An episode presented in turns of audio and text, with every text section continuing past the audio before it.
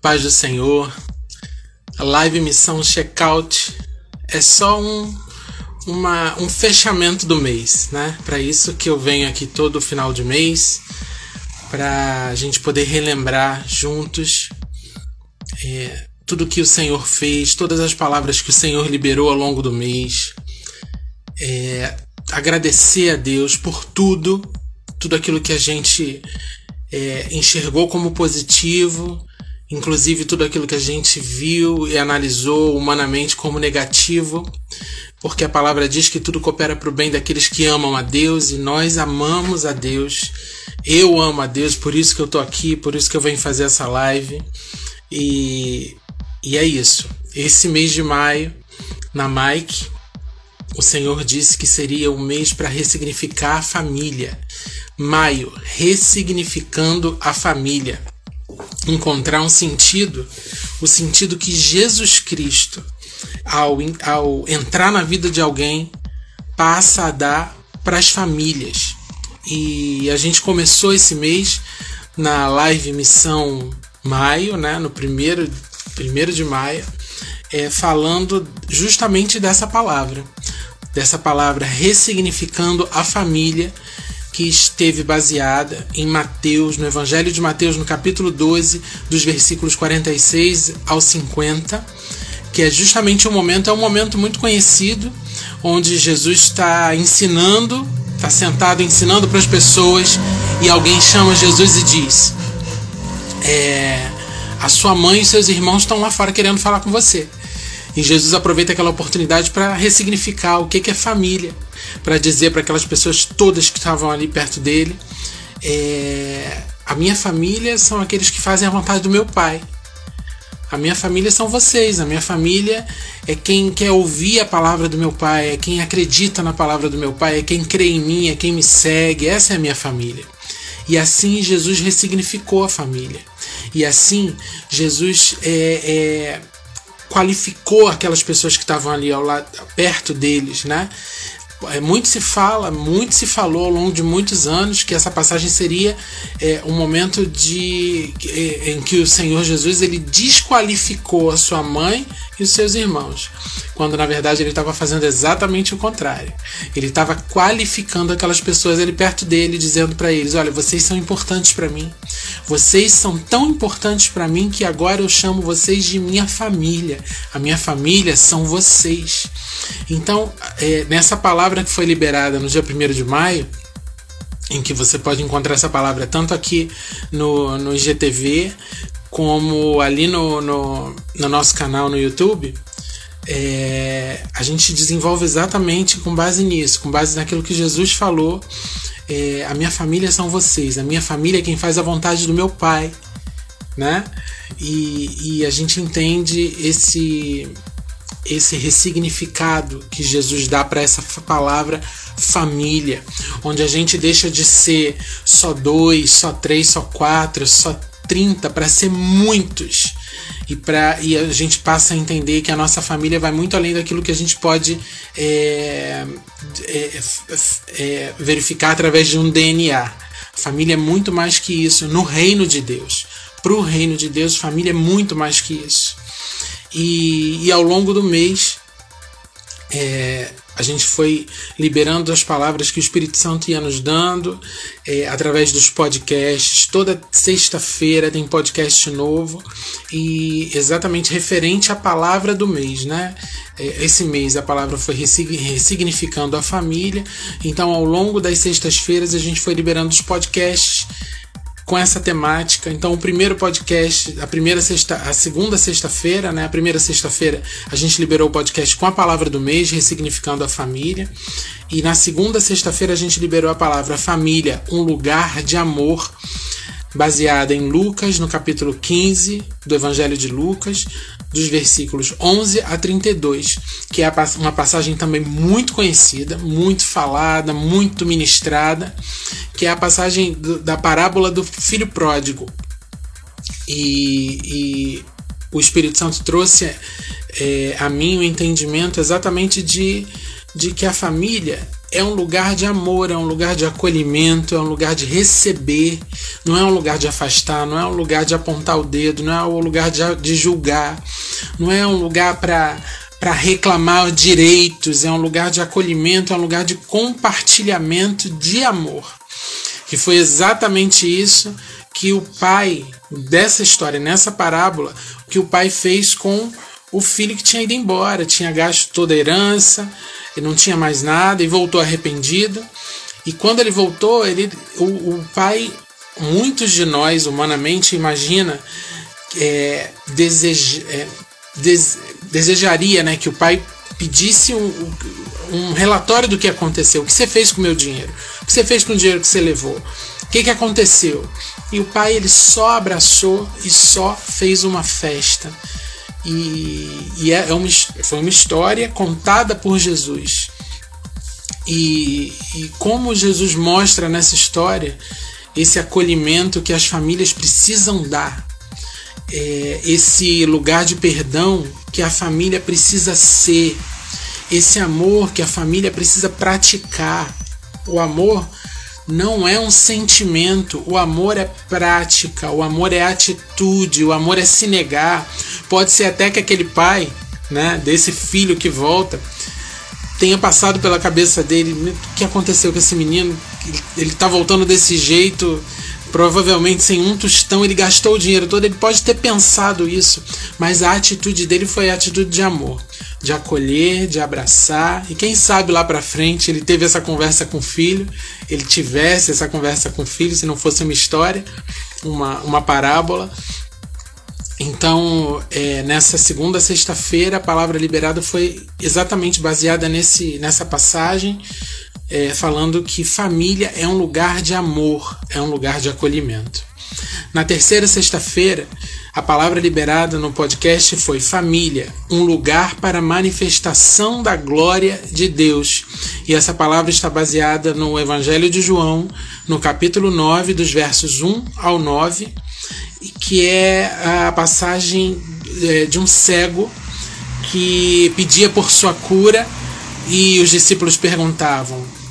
Ele era um cego de nascença e os discípulos perguntavam: é, quem que foi que pecou? Ele pecou? os pais dele pecaram, os avós dele, dele é, é, pecaram para que ele já nascesse cego. O que aconteceu? E a palavra que o Espírito Santo trouxe ao meu coração ao ler essa passagem mais uma vez, é uma passagem também muito conhecida, porque a gente quer buscar um culpado sempre, né?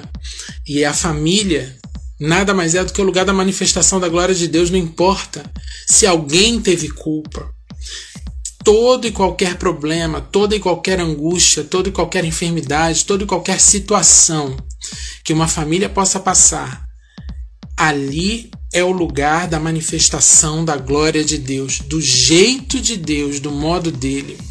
E eu já tive momentos minha, na minha vida, na minha família, de enfermidade, onde eu não consegui ver o resultado que eu esperava. E outros, muitos outros momentos que eu consegui ver o resultado que eu esperava mas eu tenho certeza que em todos os momentos a glória de Deus se manifestou, seja para trazer consolo, seja para trazer renovo, seja para trazer a cura, seja para trazer um milagre, a glória de Deus se manifestou. Por isso, nessa palavra, nessa quarta, uma, dois, três, nessa terceira sexta-feira, a gente liberou essa palavra, família, um lugar para manifestação da glória de Deus. A gente precisa enxergar a nossa família como um, um, uma incubadora de milagres, como o, o berçário da manifestação da glória. Olhar para toda e qualquer situação, seja humanamente falando positiva ou negativa. A gente precisa entender que tudo coopera para o nosso bem e a glória de Deus ela vai se manifestar quando a gente deseja, anseia por isso, quando a gente espera por isso, quando a gente clama por isso, quando a gente se coloca à disposição disso a disposição da nossa mente, a disposição do nosso coração diz muito sobre aquilo que a gente vai viver. Então a gente quer viver a manifestação da glória de Deus na nossa família, na nossa casa. Então que nós esperemos por isso. Não a gente, a nosso posicionamento não pode ser como daqueles discípulos naquele dia de ficar buscando culpado. Por que, que aconteceu isso? Eu já fui inclusive muito acusado inclusive de coisas que estavam acontecendo na minha família, é, apontado por gente dentro, no meio do, do, corpo de Cristo, apontado como se eu fosse culpado. Olha, a culpa do que está acontecendo é tua. Só que a nossa família não é lugar de acusação. A nossa, a gente não vai ficar procurando culpado, a gente vai ficar procurando a manifestação da glória de Deus para honra e glória do nome do Senhor. Amém? Em nome de Jesus. E no último, na última sexta-feira, é a última sexta-feira agora, foi a última palavra liberada debaixo dessa, desse mover de, de ressignificar a família. A, a palavra teve o título Família, um lugar para contemplar. Família, um lugar para contemplar. E teve como base o Evangelho de Lucas no capítulo 10, dos versos 38 a 42 que é aquele momento onde Jesus entrou na casa de Marta, Maria e Lázaro. Maria sentada ali esperando para ouvir Jesus, pronta, é, completamente é, disponível para Jesus, para aquilo que Jesus ia fazer, para a palavra que Jesus ia liberar, para o tempo que Jesus ia estabelecer, é, disponível para o Kairos de Deus, que é o momento oportuno. Jesus está aqui, então para tudo. E Marta na correria, querendo receber é, claro, com uma atitude positiva, que era para receber bem a Jesus e com as coisas que ela queria preparar e tal. E Marta pede para Jesus: Ô Jesus, será que você não vê que Maria não está fazendo nada? Eu estou fazendo tudo sozinha, estou aqui desesperada para poder recebê-lo bem. E Jesus diz para Marta que Maria tinha escolhido a boa parte. Marta, para que correr? Marta, para que esse desespero?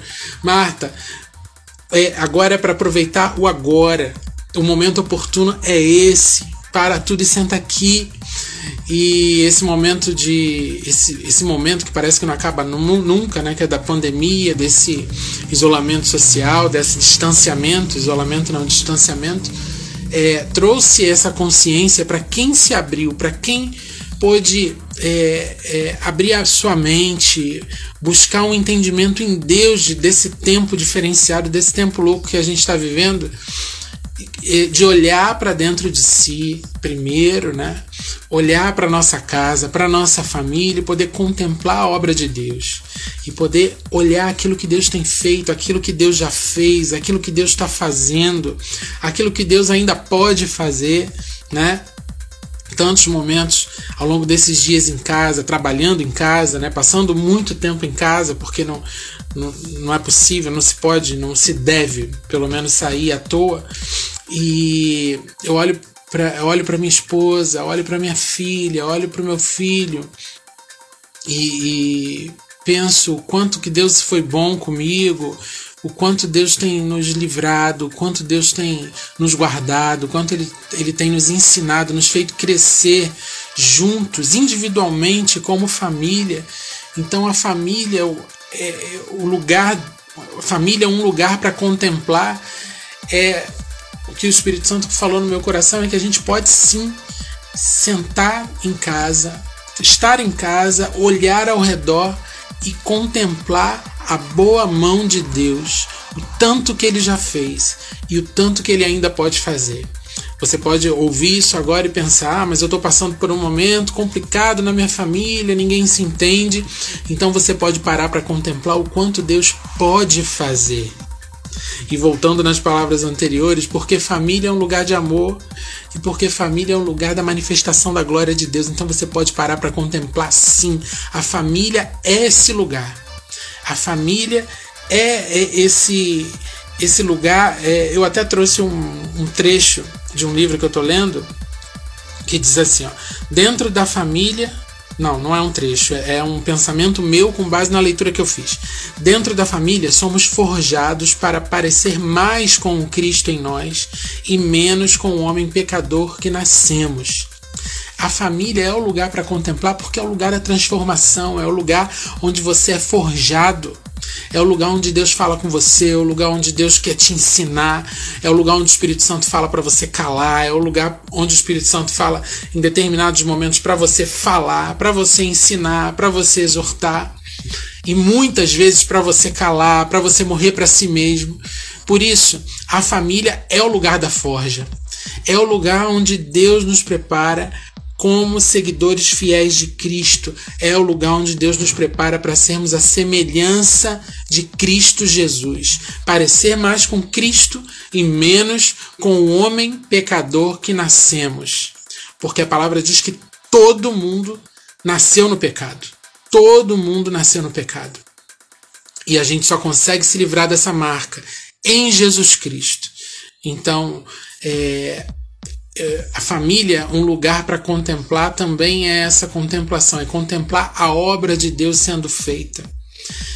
E a, gente, a única coisa que a gente só não pode medir é tempo. Se é rápido, se está demorado demais, porque o tempo, Deus é o Senhor do tempo. Então Ele que sabe o tempo de todas as coisas. Então, é, o mais importante é a gente conseguir parar para contemplar como Maria parou. Porque a vida não é fazer, a vida não é só feita de fazer. A vida é feita de ser e ser como Jesus. E Maria entendeu isso nessa passagem de Lucas 10, 38 a 42. E Marta ainda precisou de mais tempo para aprender, para entender. É, e uma das coisas que eu queria compartilhar também, antes de liberar a última palavra do mês, é um, um desenho que está nesse livro, também é uma imagem, né? É, que está nesse livro também, que é de um triângulo e que mostra é, o quanto a gente, quanto mais a gente se aproxima de Deus, mais a gente se aproxima um do outro. Óbvio que vai estar espelhado aqui, né? Porque vai estar ao contrário, eu não escrevi ao contrário. Então é um triângulo. E aqui na base desse triângulo a gente tem o esposo, a esposa, o filho, a filha, os pais, os avós, os primos, os irmãos, todos na base desse triângulo e Deus lá em cima. Então a gente pode pensar assim. É, isso tudo eu aprendi nessa leitura. Como a gente, qual é a maneira mais rápida, qual o caminho dentro dessa nas retas desse triângulo desse, dessas pessoas se aproximarem o esposo da esposa, os irmãos, o irmão da irmã, o, pai da mãe, enfim. O caminho mais curto para se aproximar, que a gente pode imaginar, é esse aqui. Essa reta. Fazendo esse caminho é muito mais rápido do que subir e depois descer, certo? Porque aqui a gente vai fazer dois, duas retas. E aqui embaixo a gente faz só uma. Então, como a gente faz para se aproximar mais uns dos outros na família? a gente corre, a gente segue essa reta aqui e tá tudo certo. E Deus continua lá em cima. Mas não é esse o objetivo de Deus, não. O objetivo de Deus é que cada um suba em direção a Ele. E conforme cada um vai subindo, cada um vai ficando mais perto um do outro. Porque essas relações aqui, unicamente, elas não se sustentam, elas não permanecem, elas não são eternas, elas, elas desgastam com o tempo. Elas, essas relações aqui são baseadas em emoção. Essas relações são construídas na alma, na carne. Mas quando as relações elas são construídas com base numa relação com Deus, nós vamos nos aproximando uns dos outros, porque você está vendo, ó, conforme se o esposo sobe aqui, a esposa sobe aqui, cada, ca, cada vez mais eles vão se aproximando também um do outro, não é isso? Quanto mais você se aproxima de Deus, quanto mais a esposa se aproxima de Deus, quanto mais o esposo se aproxima de Deus, quanto mais a mãe se aproxima de Deus, quanto mais o filho se aproxima de Deus, mais eles vão se aproximando um do outro. E essa relação vai ser baseada no mundo espiritual e não naquilo que tem nessa terra, e não na carne, não na alma, e não nas emoções.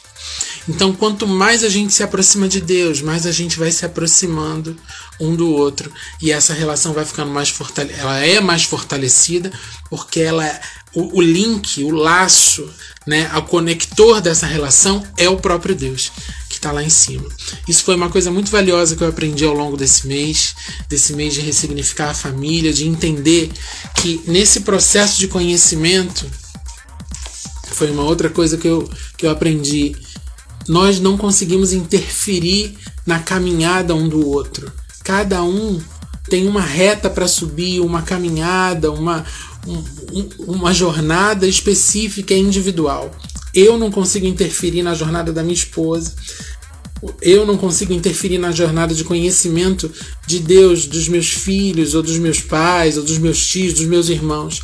Cada um tem a sua jornada para subir, cada um tem a, seu, a sua subida, o seu caminho para trilhar, para conhecer a Deus. Mas se cada um fizer a sua parte, a gente consegue chegar nele juntos e consegue permanecer juntos. Cada um tem a sua jornada dentro da família. A minha família, por exemplo, sou eu, minha esposa, uma filha de 12 anos e um filho de 5.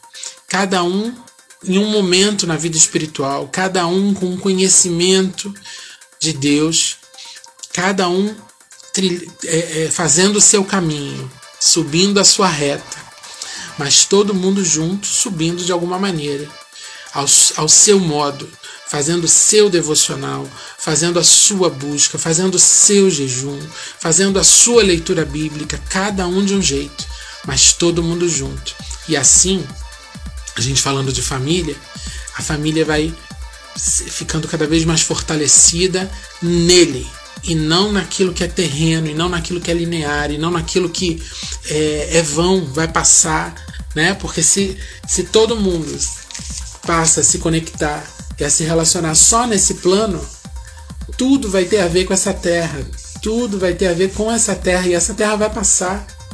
Essa terra, a única coisa que vai ficar é a palavra de Deus, aquilo que vem de Deus. Agora, tudo nesse plano vai passar, mas se a gente subir junto para aquilo que é eterno, a gente vai permanecer junto para sempre.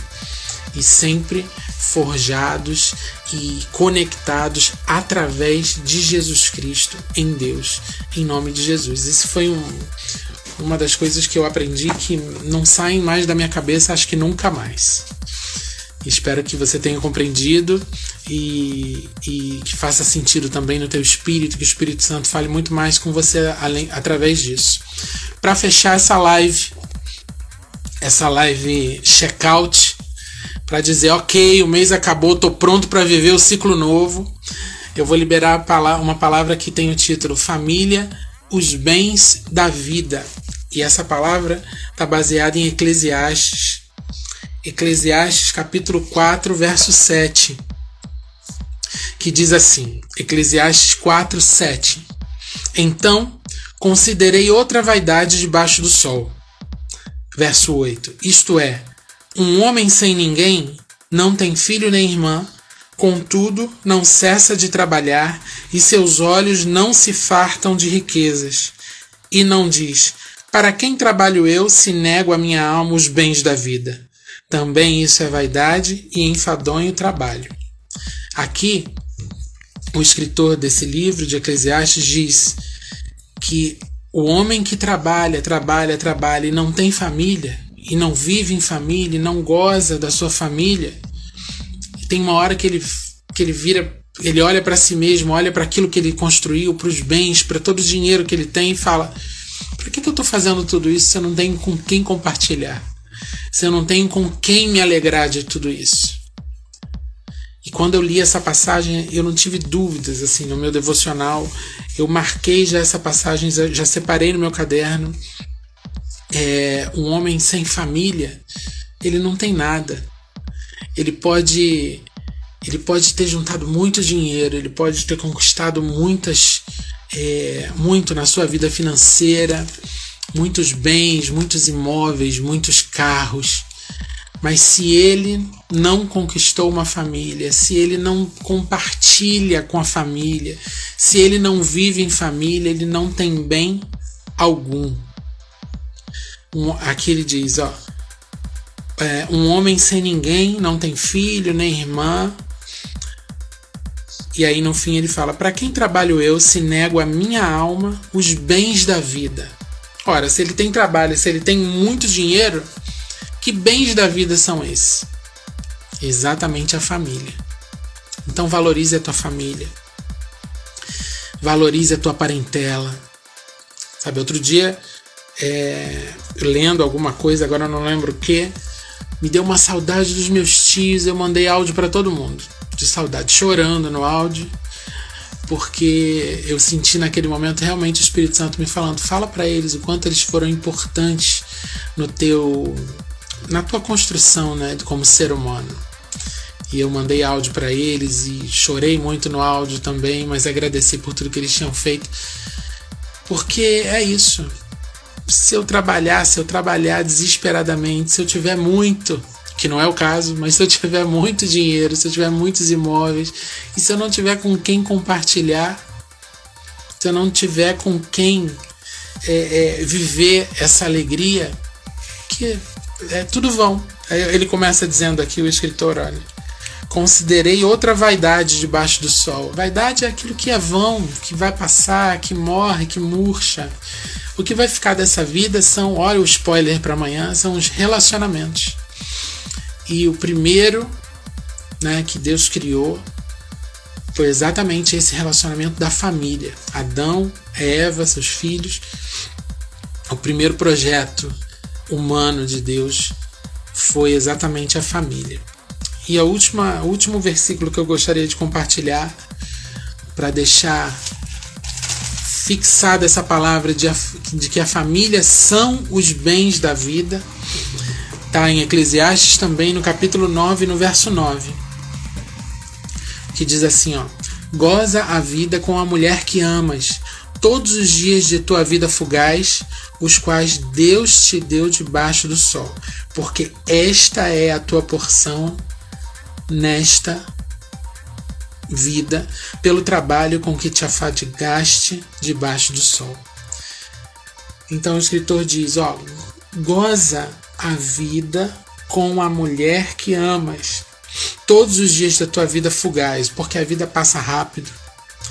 Os quais Deus te deu, os quais o que? Os dias, os quais Deus te deu debaixo do sol, porque esta é a tua porção nesta vida pelo trabalho com que te afadigaste debaixo do sol. Qual é a tua porção? É gozar essa vida com a tua família, com a tua esposa, com os teus filhos, com a tua parentela.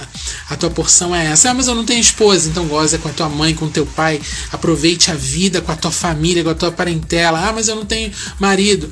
Então goze com, com a tua irmã, goza da vida com teu irmão, com os teus cunhados, com os teus sobrinhos. Porque esta é a tua porção que Deus te deu destes dias debaixo do sol, com que você rala tanto a tua porção, é gozar a vida, é aproveitar a vida com a tua família, que é o projeto de Deus para nossa vida. É um dos projetos de Deus para nossa vida. Mas é o mais importante, porque realmente a forja de Deus está aqui. A forja de Deus está na família. É onde a gente aprende, é onde a gente cresce, é onde a gente é, é transformado, a imagem e semelhança dele é na família. E a gente não pode perder o foco disso. Amém? Em nome de Jesus. Vamos orar, vamos agradecer a Deus por esse mês de maio que está acabando, faltam só duas horinhas, mas é, um mês de alegrias, um mês, eu vou falar por mim, o que eu vivi, um mês de alegrias, um mês de gargalhadas, um mês de estresse, um mês de conseguir pagar as contas, um mês de comida na mesa, um mês de perdas, de perdas de pessoas muito queridas, é, um mês de muita oração todos os dias, um mês de orar pelos amigos, um mês de orar pelas, por famílias, um mês de orar por gente que a gente nem conhece pessoalmente. Mas foi um mês onde eu pude contemplar a, mais uma vez a mão de Deus sobre a nossa casa, sobre a minha vida, sobre a vida dos meus, sobre tudo aquilo que eu precisava, que eu precisei de resposta, que eu precisei enxergar, ver a mão de Deus, ver a presença dele, ainda que em silêncio, mas eu senti a presença dele em todo o tempo. Eu não posso abrir minha boca para reclamar de nada porque eu tenho certeza que Deus esteve comigo em todo o tempo, que seja assim com você também. Eu não sei o que você passou, eu não sei o que você viveu ao longo desse mês de maio. Eu sei de, de algumas pessoas, mas eu não sei de todas. Mas que você possa fechar os teus olhos e falar assim: não, mas eu sei que apesar de eu ter passado por isso ou por aquilo, eu sei que Deus não me abandonou. E é por isso que nós vamos orar agora para agradecer a Deus por esse mês que passou. Amém? Em nome de Jesus.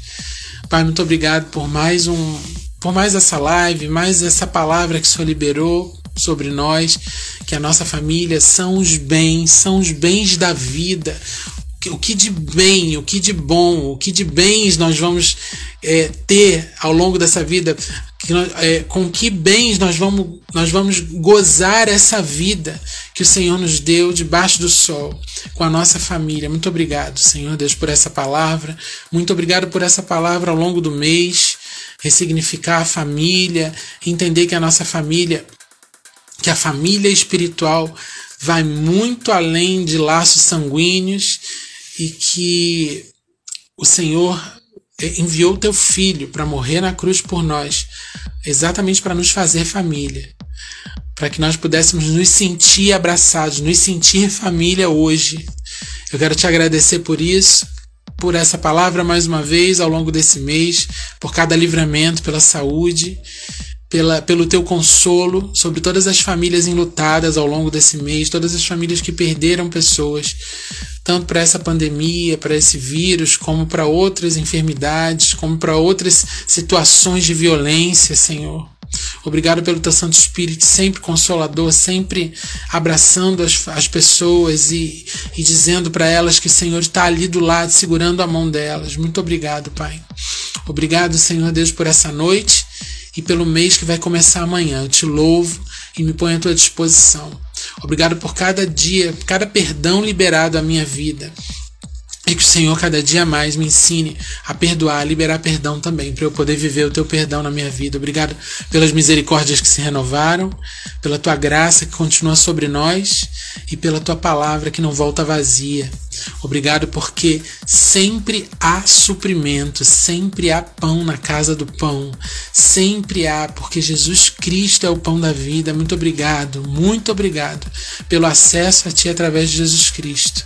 Eu te agradeço, te louvo, te consagro a minha vida, a vida da minha família, em nome de Jesus. Amém. Amém. Glória a Deus. Amanhã, seis da manhã, live missão junho com a palavra do mês de junho. Eu te espero em nome de Jesus. Deus abençoe.